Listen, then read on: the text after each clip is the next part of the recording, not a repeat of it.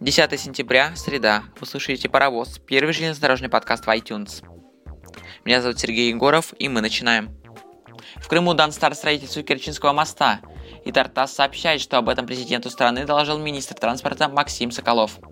Он добавил, что для данного старта российские железные дороги мобилизовали строительные мощности компании. Мост через Керченский пролив будет как автомобильным, так и железнодорожным. Железная дорога при этом будет двухпутной, то есть поезда смогут курсировать как в одно направление, так и в другое. Министр отметил, что железнодорожный участок моста сможет пропускать до 100 тонн грузов и достаточное количество пассажирских поездов. И это будет абсолютно достаточная инфраструктура для связи полуострова с материковой частью страны. Как отметил Максим Соколов, все работы будут завершены 16 декабря 2018 года. В зале номер 5 Казанского вокзала открылся новый ресторан. Место оформлено в стиле немецкого паба. Здесь представлены сорта пенного напитка немецкой марки. Также можно подкрепиться и приятно провести время. На первом уровне располагается обеденный зал самообслуживания на 68 мест по типу столовая. Это позволяет снизить средний чек до 300 рублей. Второй уровень представляет собой ресторанную зону. Дирекция железнодорожных вокзалов таким образом создает все условия для комфортного пребывания пассажиров и гостей вокзала. Вот что говорит Дмитрий Писаренко, начальник сектора коммуникаций дирекции железнодорожных вокзалов ОАО «Российских железных дорог». Цитата.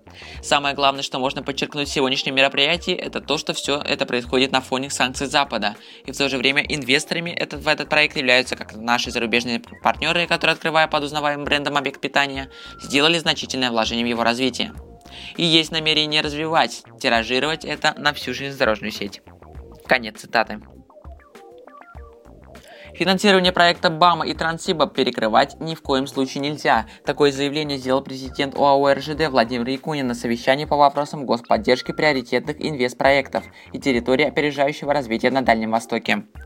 Его провел в Якутии президент Владимир Путин. Об этом пишет РЖД-партнер. Глава холдинга отметил значимость реализации проекта в полном объеме. Это позволит железной дороге дополнительно пропустить 55 миллионов тонн грузов в этот год. Это грузопотоки самого Дальневосточного федерального округа. Кроме того, развитие восточного полигона укрепит дальневосточные порты. И все это вместе взятое должно обеспечить дополнительное поступление в региональный бюджет.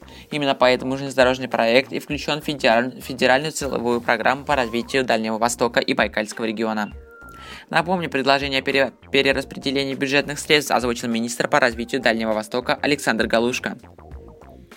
По мнению чиновника для строительства и реконструкции железных дорожных объектов в 2015-2016 годах будет достаточно средств РЖД и ФНБ.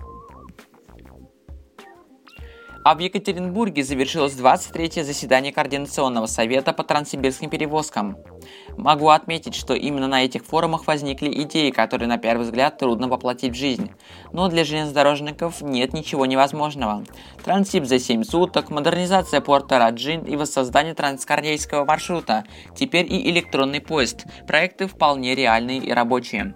У каждой железнодорожной администрации электронный документооборот организован по-своему, поэтому возникают трудности при переходе груза из зоны ответственности одного государства на территорию другого. КСТП предлагает привести все к общему знаменателю в рамках отдельных маршрутов. Так называемый электронный поезд. Вот этот проект, который сейчас экспериментально внедряется на контейнерном поезде «Восточный ветер», который перевозит груз из Германии в Казахстан. КСТП отличается от других дискуссионных площадок тем, что здесь не только говорят, но и делают. Как еще одно подтверждение подписания соглашения о сотрудничестве между Федеральной грузовой компанией и Свердловской областью. Этот документ взаимовыгоден у обоим сторон.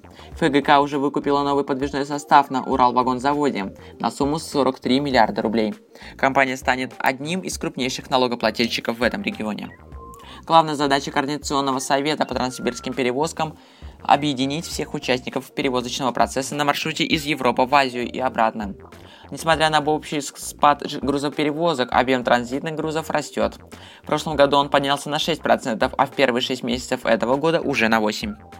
В процессе участвуют 25 стран, у каждых свои интересы, поэтому необходимо находить компромиссное решение по всем вопросам. Точки роста определены, задачи поставлены, и судя по результатам работы предыдущих лет, будущий год станет не менее плодотворным.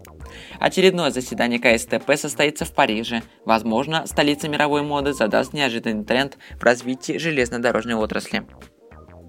Вы слушали железнодорожный подкаст в iTunes. под названием «Паровоз». Всем спасибо за внимание и легкого пути!